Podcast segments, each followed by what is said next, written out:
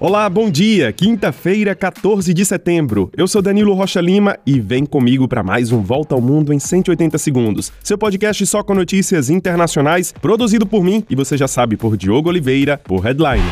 Começamos com notícias da Rússia e da Coreia do Norte. Durante a atual visita do líder norte-coreano Kim Jong-un, o presidente russo Vladimir Putin aceitou o convite para visitar a Coreia do Norte. Os dois países procuram fortalecer suas alianças, já que os dois dirigentes se encontram isolados no cenário internacional. Durante o dia, Kim Jong-un deve assistir a um desfile de navios militares para demonstrar as forças russas no Oceano Pacífico. Kim também afirmou que espera que a Rússia conseguirá uma vitória contra seus inimigos.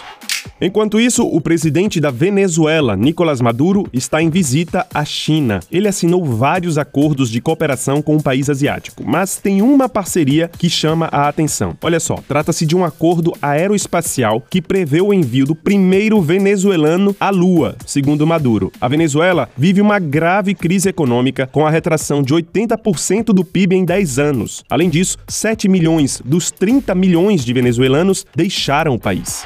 Ainda na América Latina, vamos agora para a Argentina. O país vive um recorde de inflação após o outro. A Argentina registrou uma inflação de 12,4% somente no mês de agosto. Esse é o pior índice mensal em 32 anos. Em um ano, a inflação na Argentina é de 124,4%. A terceira maior economia da América Latina vive dias de indecisão diante da eleição presidencial marcada para o próximo dia 22 de outubro.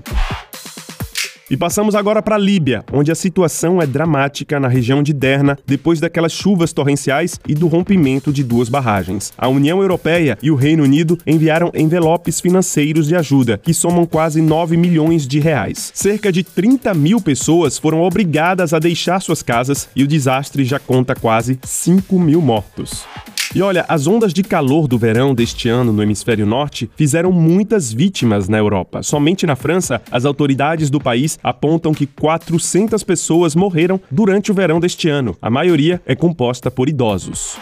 E nos Estados Unidos termina hoje o prazo de negociação entre os sindicatos dos trabalhadores da indústria automotiva e as três maiores montadoras do país: Ford, General Motors e Stellantis, a proprietária da Chrysler. A busca por um acordo já dura meses e os mais de 150 mil trabalhadores da categoria pedem aumento de 40%. Uma greve então parece inevitável, o que teria grandes consequências em várias indústrias do país. E agora um recado de Gaia Passarelli.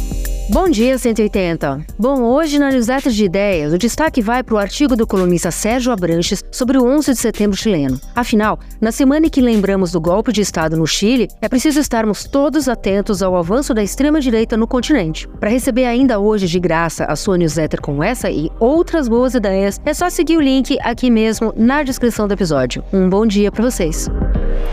E a gente termina com notícias da NASA, que deve publicar hoje um relatório sobre os OVNIs. A Agência Espacial Americana tinha reunido no ano passado um grupo de cientistas independentes para estudar o assunto. A NASA deve publicar hoje recomendações sobre como estudar os OVNIs.